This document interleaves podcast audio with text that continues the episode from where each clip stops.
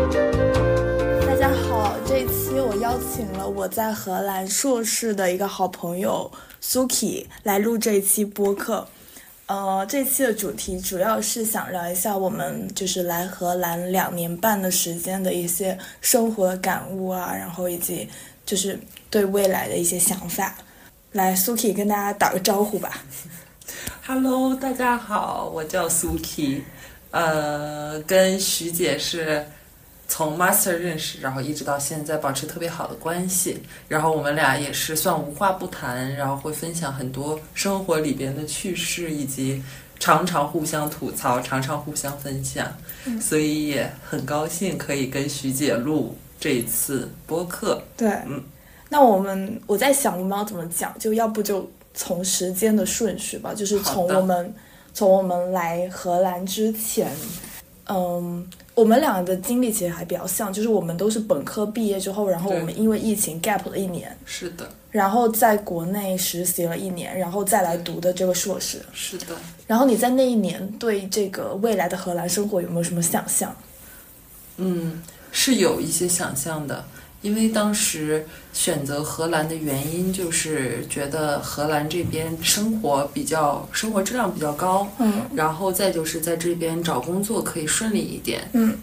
然后也也是想工呃积累一下海外的工作经历，嗯、再加上我当时有一个在西财的学姐，嗯她呃已经在这边顺利找到了工作，并且还获得了比较不错的晋升。嗯然后她整个生活状态都非常好，所以也让我非常的羡慕。哦嗯，所以最后来到了荷兰。呃，所以我也想象着自己能够在毕业的时候就会比较顺利的找到一个工作。嗯嗯，对于未来的职业发展，就算我三四年以后不在荷兰，跳到别的国家，这个海外经历，我还是觉得会比国内的经历更有含金量一点。哦嗯，对，所以当时想的就是生活质量高，然后找工作不用很焦虑，然后其次是为未来职业发展做铺垫，这三点，嗯的设想。对，哎，那你当时出来之前，就是在疫情的那一年，就是你在这边已经有工作的那个学姐，有没有跟你分享一下这边现在的现现况如何？就是当时她是持一个悲观的状态，还是她觉得这边的就业市场还是蛮好的？他当时还是比较乐观的状态，因为他从他身边的案例给我举例子，就是说只要是想要留在荷兰的都可以留下来。你现在还这么想吗？嗯，我现在 不这样不这样想 了，因为我觉得可能他当时是，嗯，二零年、二一年的时候会比现在更容易一些。她是属于疫情之前毕业的是吧？疫情之前，疫情的疫情之前应该就业还行，然后是的，疫情之后应该是政府放，就是发钱了什么的，嗯然后导致就业也没有那么难，就是我们读书的那一年还没有那么难，然后等到我们毕业的时候，他们就开始削减了，是不是？是的，是的，我我认为是这样子的。嗯，我不知道别的专业，反正就是我们都是读 quantitative finance 的，嗯然后当时我的学姐是直接找到了 ING 的工作、嗯 i n g 的 Model Validator，、嗯然后呃，因为现在还有另外一个朋友，呃，他在荷兰另外一家银行 ABN，对他现在在做。应该是不是 model validator 是上游的工作，更多做 data 的一个工作，但也是 market risk 相关的 data。嗯然后他跟我说的是，嗯，学姐找工作的那个时候，可以直接我们专业毕业做 model validator，、嗯但是到我们毕业的时候再找 model validator 的话就比较难，就不太可能。但他还是找到了呀，对吧但是它是上游的嘛，它是 model 哦 validator 上游的 data，、而且他自己也有。呃，之前数据 data 方面的实习，哦所以他才找到了。哦，懂了。嗯，那他们现在公司有没有在削削减人员之类的？最近没有，但是昨 天刚刚跟他吃过饭，对，然后嗯他说他对嗯，他们他们组其实是嗯不太担心的，嗯，但是他对他们下游的他们他们 ABN 公司的 Model Validator 他是有一点担心的，因为嗯他们说到。呃，他们的系统到二零二四二几年，就是两三年之后吧，会做一个整体系统的大更新，然后大更新是换到 ECM 系统了。虽然我也不知道那个系统具体是什么东西，就是说原来他们用的 value at risk 的模型都会变，对，所以他觉得原来那些呃 model validator 就会被裁一些，哦，对，然后会嗯把一些精兵强将留下来嘛。哦，所以以所以这种裁员也不是是是因为公司自己的改革，而不是说因为外部环境怎么样去裁员，是吗？这个原因算外部环境吗？因为他们系统之所以要改，是因为嗯欧洲的监管法律方面呃、哦有调整吧。所以就是说，即使他们这些已经入职的人，也不能就是说躺平了，是吧？他们都是拿永久合同的吗？那我不知道，我记得你说学姐是拿永久合同的。嗯是的，嗯，行，了了解了一下，啊就是就业市场从过去到现在的艰难。是的。呃，你你想不想分享一下你自己的求职过程？好的，的，先先分享我来荷兰之后的学习，然后再是后面找工作的经哦历，行到我现在工作。行，那我们先说一下，就是呃，读硕士那一年吧。好的，嗯嗯，读硕士那一年是比较纠结的一年，嗯嗯，因为感觉跟国内的学习节奏差异很大。之前是可能四五个月一个学期，然后所有的考试都在学期末，对，但是在荷兰这边的话，就是每一周都有 deadline，然后都有 assignment，对，然后尤其是像徐姐这， 徐姐这样子，就是有 deadline，她就会一直在想这件事情，想这件事情，然后。呃，就是好像总有一个没有完成的东西在那里，好像做其他的事情就不是那么放心的感觉。然后其实我的心态也是有这样子的，就是总有一个事情在那儿，你好像玩儿又玩不尽兴，然后啊那呃然后 assignment 又也不是很简单，对，哦要不自己不断的试啊什么的，对，我是的，不是，我当时跟你有点不一样，就是我觉得我们是可能分三类人，有一类人就是像我这样，就是认真读书，就一定要拿个好高分，因为我当时想读博嘛，所以我我可能就整个都没有心思在学在玩，嗯除了你叫我出去玩，我出去玩，其他时间我就在学习。然后还有一类人，我感觉他们就彻底就是应付，然后就彻底就玩，嗯因为他们觉得读硕士可能就是为了出来玩吧。嗯，我觉得你可能是介于中间，是的， 就是我又想玩一点，但是学习方面我也不想呃太飘过拉垮飘过这种，我肯定也是不接受的，对、哦，对。嗯那那你如果现在回到过去那一年，你觉得你在这种平衡上会有什么改变 吗？嗯，如果我回到过去那一年的话，我可能会不那么焦虑了，我可能会要求自己飘过就可以了。 多玩一点，对，多玩一点，或者是多找点实习吧，哦就是干一点学习之外的事情。嗯，因为像我现在这种中间状态，呃，和那种飘过的比，我觉得没有什么本质的差别，就是最后都是拿到了毕业证，只是毕业证上的分数不同而已。但是、哦、毕业证还要写分数吗？有有有，哦，对，只只有分数不同而已。然后其实也我也不读 PhD，然后也没有什么地方可以看，或者对是特别参考我的分数怎样的。嗯对，好的，好的。嗯除了学习方面，读硕士期间有没有来荷兰生活的一些文化冲击啊，或者其他方面的冲击，跟你来之前想象的不太一样？当时的文化冲击还是有的。我觉得一个是感受到了荷兰的荷兰人的表面热情，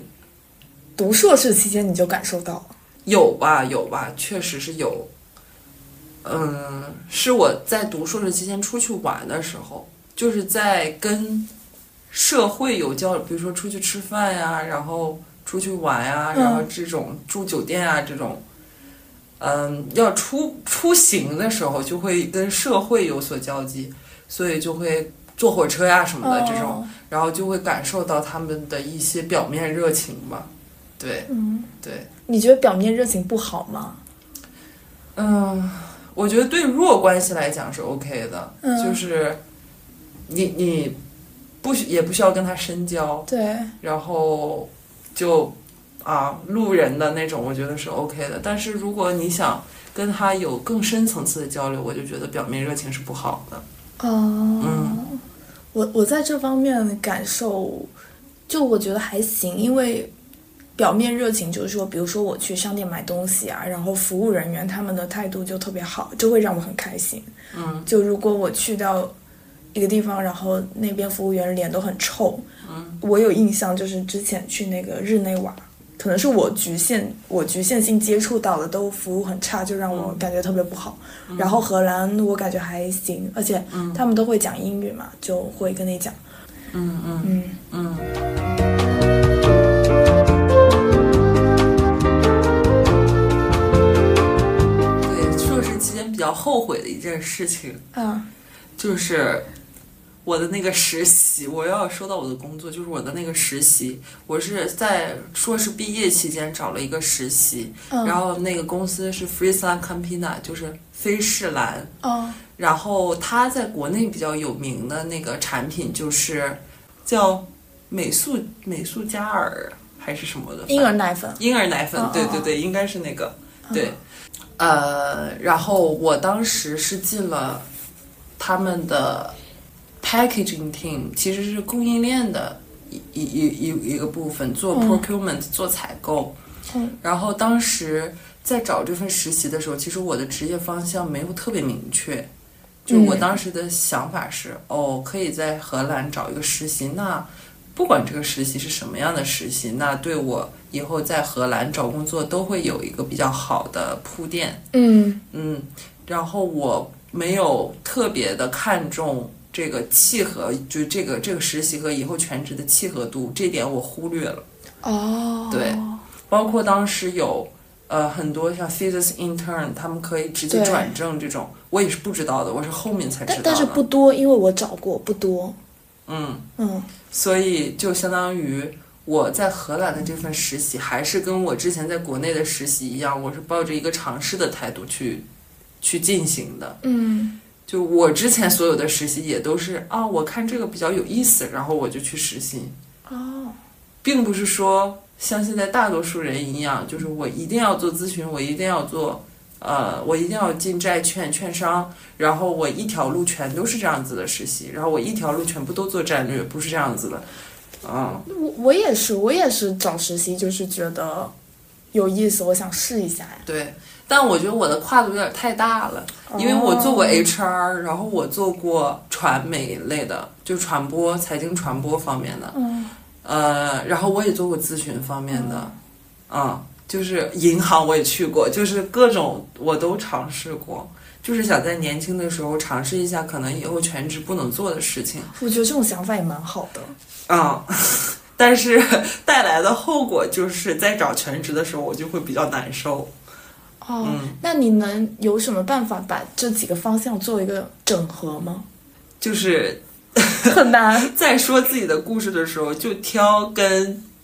我要想去的那个全职 match 的点，然后硬扯，哦，可能会挑一些有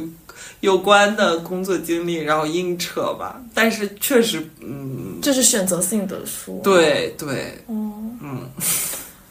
所以这个是你有点后悔的。嗯是的，是的，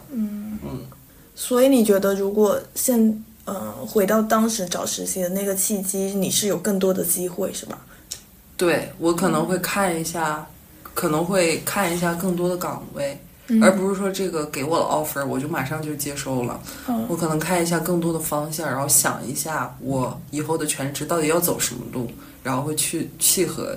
对以后要走的路。嗯我没有想到你当时找实习是如此的随意耶，因为我觉得你做什么事情都深思熟 虑。好吧，好吧，嗯呃，我们当时是不是只有五月份之后才能实习来着？学校的政策，是的，所以我们其他同学也都是五月之后实习。嗯，有一些同学他是实习的比较早，三四月份，因为他相当于把上完的课，但是还没有在成绩单上显示的课，对对对，嗯就跟 director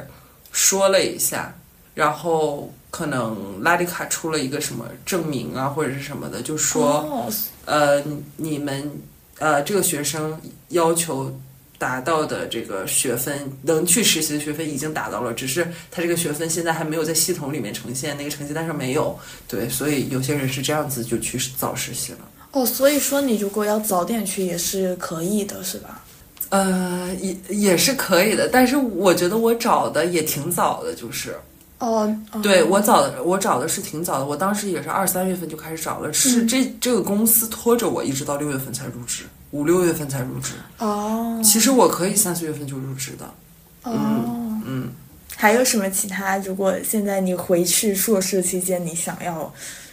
做的或者不做的，没有了吧？没有什么了，我回想我硕士期间，感觉也还还挺好，满意的。对，还挺满意的，就是都尽力了。嗯，对，就是觉得当时现在想想还觉得挺傻逼的，就一个 assignment 就占百分之十，为什么要那么的努力呢？然后八点五就也还不错了，为什么拿到八点五还要不开嗯心呢？确实，就，但是我觉得在那种情况下没办法苛责自自己，就是我觉得当时来就是有点一无所有嘛，嗯，对吧？你过去的学校，在国内的学校认可，在这边他们都不管你是什么学校，然后你的实习经历可能在他们看来也没有说就是那么那么好，就是一切经历来到这边的含金量都要打个折，是的，然后身边又没有朋友，又没有家是的人，就一无所有，是的然后要在这边建立自己的生活，就只能抓取手中就是已有的所有机会，是的，包括每个 assignment。是的，哦，现在想想真的觉得好难，我不想回去。 嗯，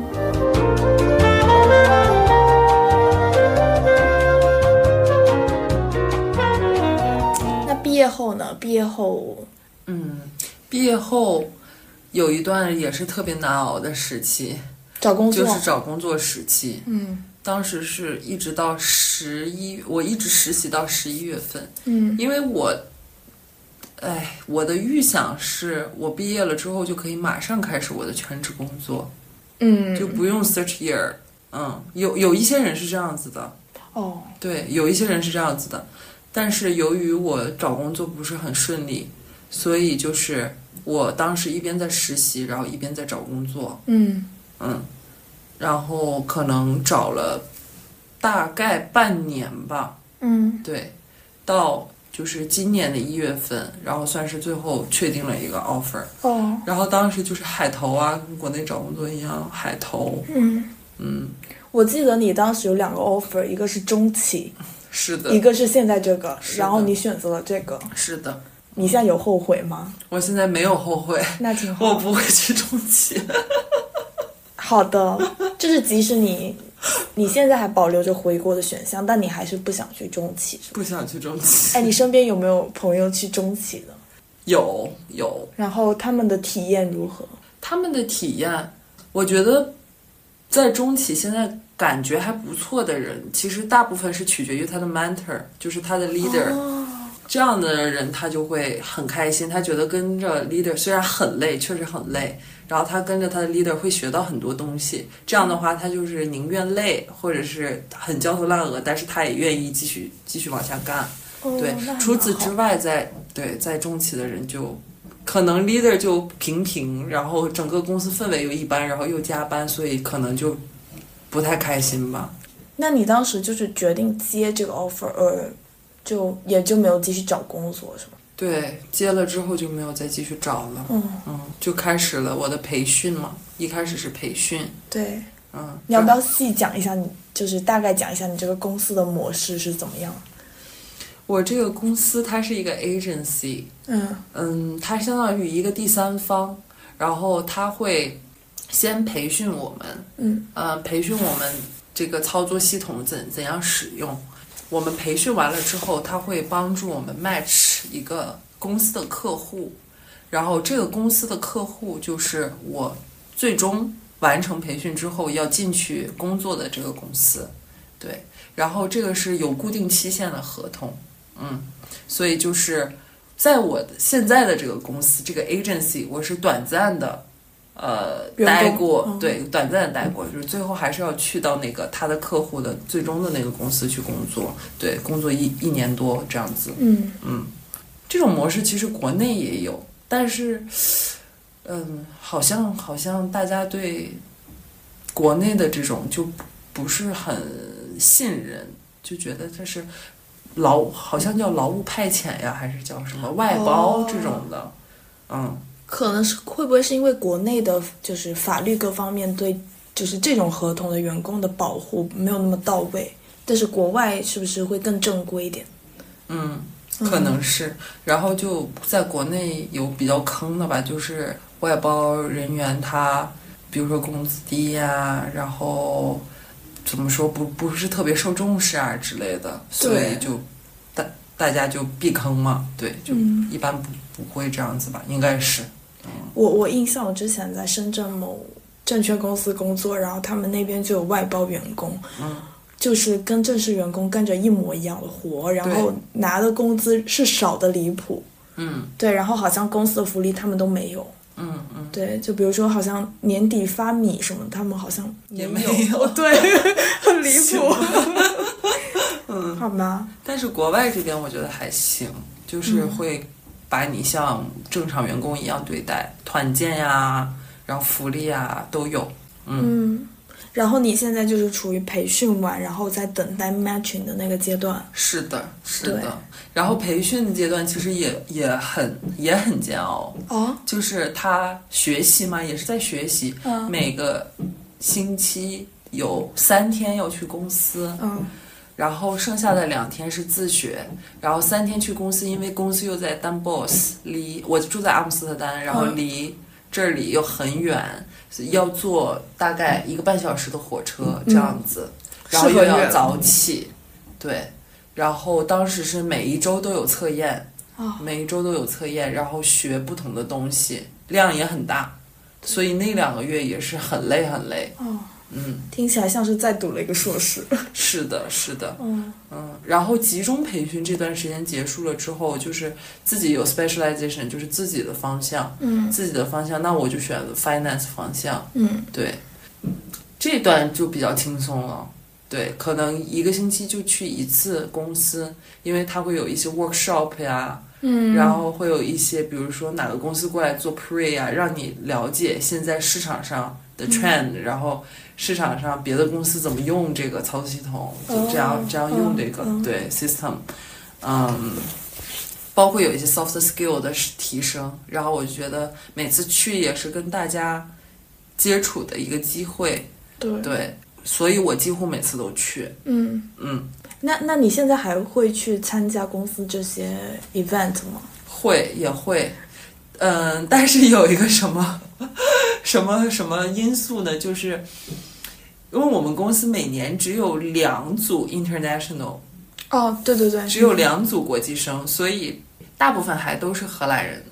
然后刚开始这这个 event 就是结束集中培训开始刚开始 event 的时候，其实我们很多 international 都是去的，就是即使荷兰人在讲荷兰语。我们也有自己的圈子，然后哦我们也有自己、呃一大家一起聊啊聊哦近况啊什么的。但是后来像我们组的人，他们慢慢都匹配到了，匹配到了之后，他们就不会参加这样的 event，因为对这样 event 一般都是工作日参加嘛，对就工作日白天，然后越人就越来越少。嗯，所以 到后面的话，其实我也没有那么像以前那样积极，就是因为我的同伴越来越少。哦。嗯，哦，这里有一个背景，你跟我讲过，就是说他们整个公司一年是会招四组新员工，对吧？就每三个月会招一批，然后其中有两批是国际生，还不是，他是我觉得每一两个月他可能就会有一组或者是两组荷哦兰人，哦，对，然后国际生就一年就两组，组，对，那你说现在就是就是 matching 是越来越难了，嗯。对国际生来说，还是说对荷兰荷兰人来说也也是越来越难。我觉得对荷兰人没有什么影响，就是对天国哪际生来说是比较天难的哪。，嗯，哦，所以现在还在等待之中。但是你同时已经另有安排。嗯，我希望还是希望公司可以给我 match 到一个比较好的，然后自己可以先有这样的工作经验，然后自己再、呃，就这个合同结束之后再找，或者是继续直接跟这个公司签合同， 嗯嗯还是比较比较理想的情况是这样子的。嗯，不想自己再重新开始去再找工作，那太噩梦了。对啊对啊，从头来过。确实，那你现在还有还有考虑以后回国吗？所以现在还是倾向于在国外再待几年。嗯嗯，最终可能终局是回到国内，但是可能近五年、十十年的样子，可能不会回到国内。嗯，很对，长了。是的，对，到时候你已经，如果你还待在荷兰，你就可以考虑拿永居。是的，对，到时候你就可能是纠结要永居还是要回国。就小红书很多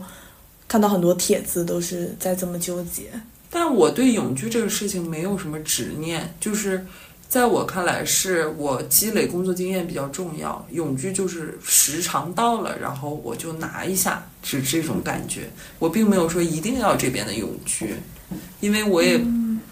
现在的想法是在荷兰待几年之后，我再跳到另外一个地方。我有一个朋友在澳洲，他就一直有这个身份的焦虑，可能是因为他很想在澳洲安定下来，嗯，然后他就会有各种，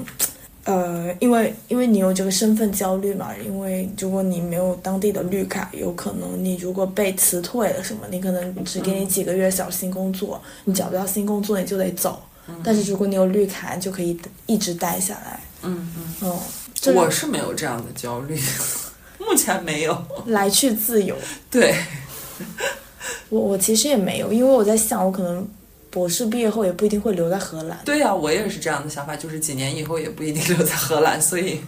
都无所谓了。哦，嗯，然后其实拿这个，我想的是以后可能自己四五十岁了，想退休，想过来一下，或者是养老啊之类的，我觉得到时候。可能会方便一点，有这样一个永居。但是我后来又想了，如果将来已经自己财富达到了一个积累水平的话，其实想要移民啊，或者是干嘛的，它会有很多种路径，比如说有那种投资移民，投资移民啊，对，也有很多地方可以选。哦可能到时候再看这张绿卡就没有那么重要了，但是我也不好说，就是对，啊，就是走一步看一步吧。是的，嗯，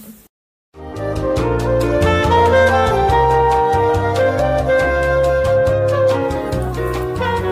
聊了很多学习和工作，那聊一下生活吧。嗯，朋友的话，现在比较满意了，因为刚来的时候是没有朋友，对，没有自己的朋友圈，然后跟大多数人感觉也聊不来。对，感觉大家完全在关注不一样的事情。就大体上来说吧，就是这样子哦的。所以当时徐姐是唯一几个，就唯一几个可以聊得很来的人之一。就是我们专业也一样嘛，对对，而且经历也也算比较哦比较相像似。对。对嗯但我们还是目标不一样。我当时一心学习，我就对对对，我来这儿当时就觉得就有那种看留学生的感觉 了，什么意思啊？就是那种看海外留学生生活很潇洒，然后 八卦，然后那个玩耍呀什么的，就一开始会有这种感觉。嗯哦， 对他们更关心这些东西。嗯，对，可能这些人的对学习的要求也就是飘过吧，所以感觉跟他们也聊不来。他们可能就是想尽情的享受这一年，对然后就回国，对，当这一年是一场梦。对，但是我们属于想把这场梦延续下去的。对，然后我觉得还有一个比较重要的原因，是因为我在国内实习完了之后才过来，然后我实习的那段时间是我吸吸收特别多东西的时候，啊，因为我的领导他之前是做咨询的，两个领导都非常好，就是都对下属是很关怀，而且会给你在职业发展上有很多指导，然后教你很多软性的、硬性的东西。所以我觉得那年帮助特别大，我自己有很大的提升。嗯然后周围人是这样子的，就就是当时同事是那样子的，然后现在到了荷兰之后，就突然身边就变成留学生了，就好像怎么觉得大家 没有追求了，就我怎么突然置身堕落于一个了对，没有追求的圈子了，有这样的对比啊、哦，但我还是有追求的呀。 好的，哦，嗯。我都不知道你有这样的转变。然后我觉得在荷兰的留学群体也是比较杂的一个嗯群体，有本科是荷兰的，然后有国内本科过来的，然后国内本科过来的也五花八门，什么样的学校都都有可能对他们会读一个 pre master 啊，然后再再读 master，可能院校他们没在 list 上，所以他们会读 pre master 对这种。嗯，对，然后也有学校比较好的，嗯所以我还是觉得，嗯， 学校比较好的人可能大多数去了英国、美国、新加坡、香港这样子的，嗯，，对，所以大部分群体还是嗯就是跟你想象的有点有点不不太一一样。样了，对嗯对，嗯，小众留学国家的弊端吧，那不卷，对，但但我觉得还蛮好的，就是呃像我之前在国内，可能我的朋友跟呃我的实习的接触的人都是同个专业，然后很卷，就对，就都很卷，然后大家聊来聊去就那些。但是我来到这边，像我们那个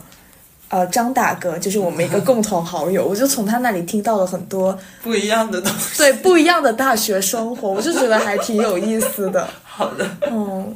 嗯，其实我个人还挺喜欢，就是大家背景都很不一样，然后来到这里之后，好像之前很多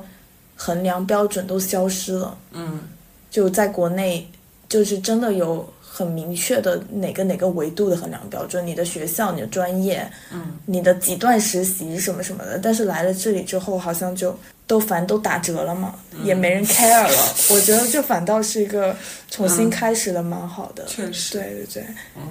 对，在那段时间是朋友圈不是特别开心，但是后来到了后期，说是后期，嗯，朋友圈稳固了，对对，然后可能大家能聊得来的那些人就呃会约局呀、然后大家也会一直聊得来，所以就感比之前的感觉会好一点。嗯嗯，我也觉得，我觉得在一个地方生活还是要有朋友。是的，我觉得人是很重要的。对，如果没有人， 我觉得我我不行，就是我一定要社交的。哦。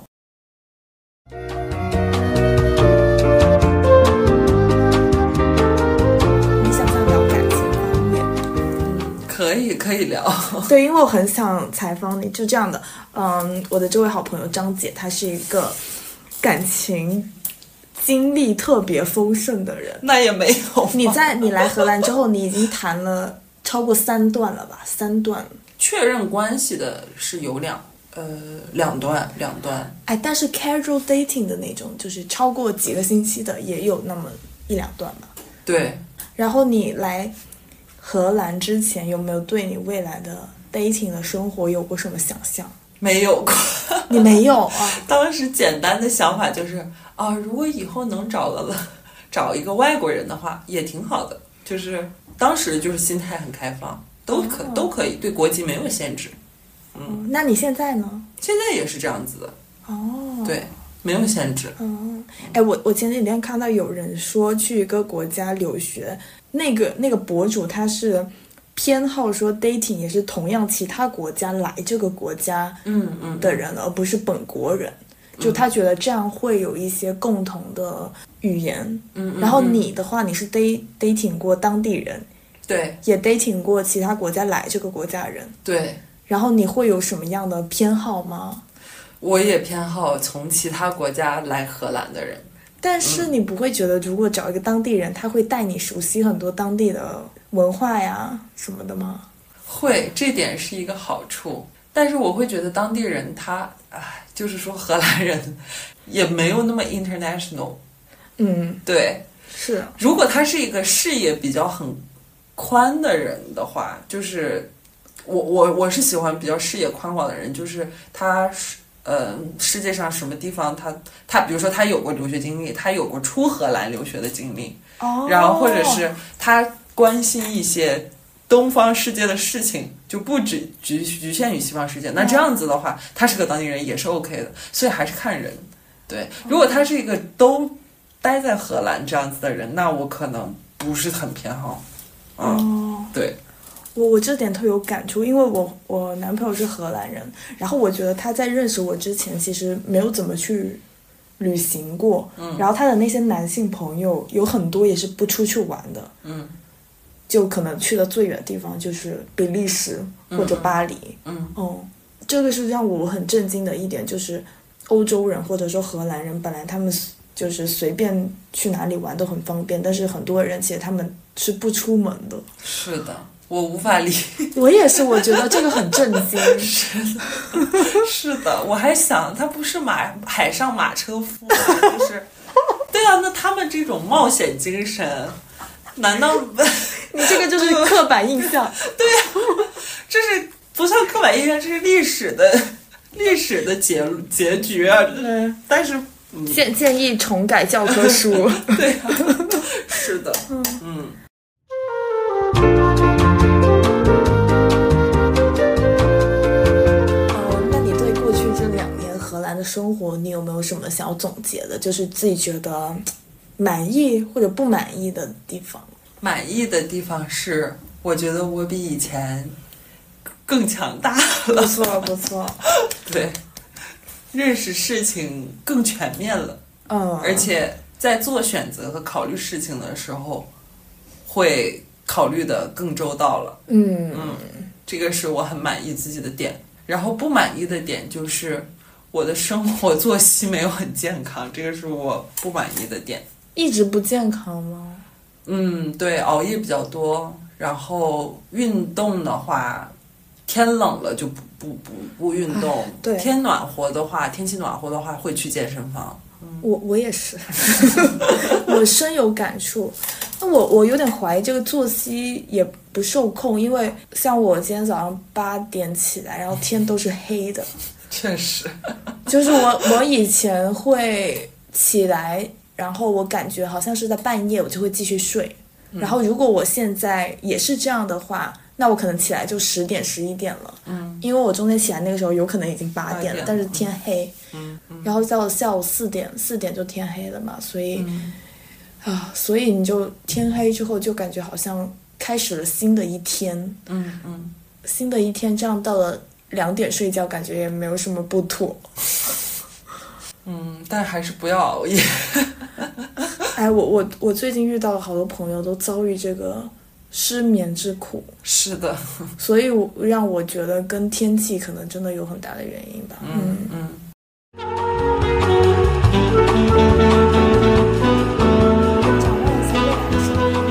展望一下未来的生活展望一下未来的生活，希望我的二零二四，首先工作顺一切顺利吧，这个是最主要的一个对，点。必须要的，必须要的。对，会有一个最好的选择出现。嗯，不管是 公司给我的 match，还是我自己，就算找另另找出路，嗯，应该明年上半年会有一个结果了，六月份之前，对嗯，这个是我的工作。然后第二点就是，我希望我的副业，就是副业在帮大家写 personal statement，还有改 CV，哦，对，这样子我的副业可以继续做大做强， 哦，好的，哦给好我的，带来更多的收入，更多财富。 对，给我带来更多财富。第三点就是，希望在感情上能够有所结果。你有哎，那你有没有想要再做一个什么副业，或者学一些什么新的技能之类的？可能想去滑雪，啊，我也想，就是有一些户外运动吧， 我也想学，要不要约一下？可以滑雪，或者是去徒步啊什么的。哦，对这个听起来好累 啊。嗯，亲近大自然。对，嗯，希望天气好一点吧。就还是荷兰的天 气对阻止了所有的步 伐。嗯嗯，嗯，然后还有还有，二零二四年就是希望能够跟家人联系更紧密一点，因为感觉以前的重心会放在朋友那儿比较多。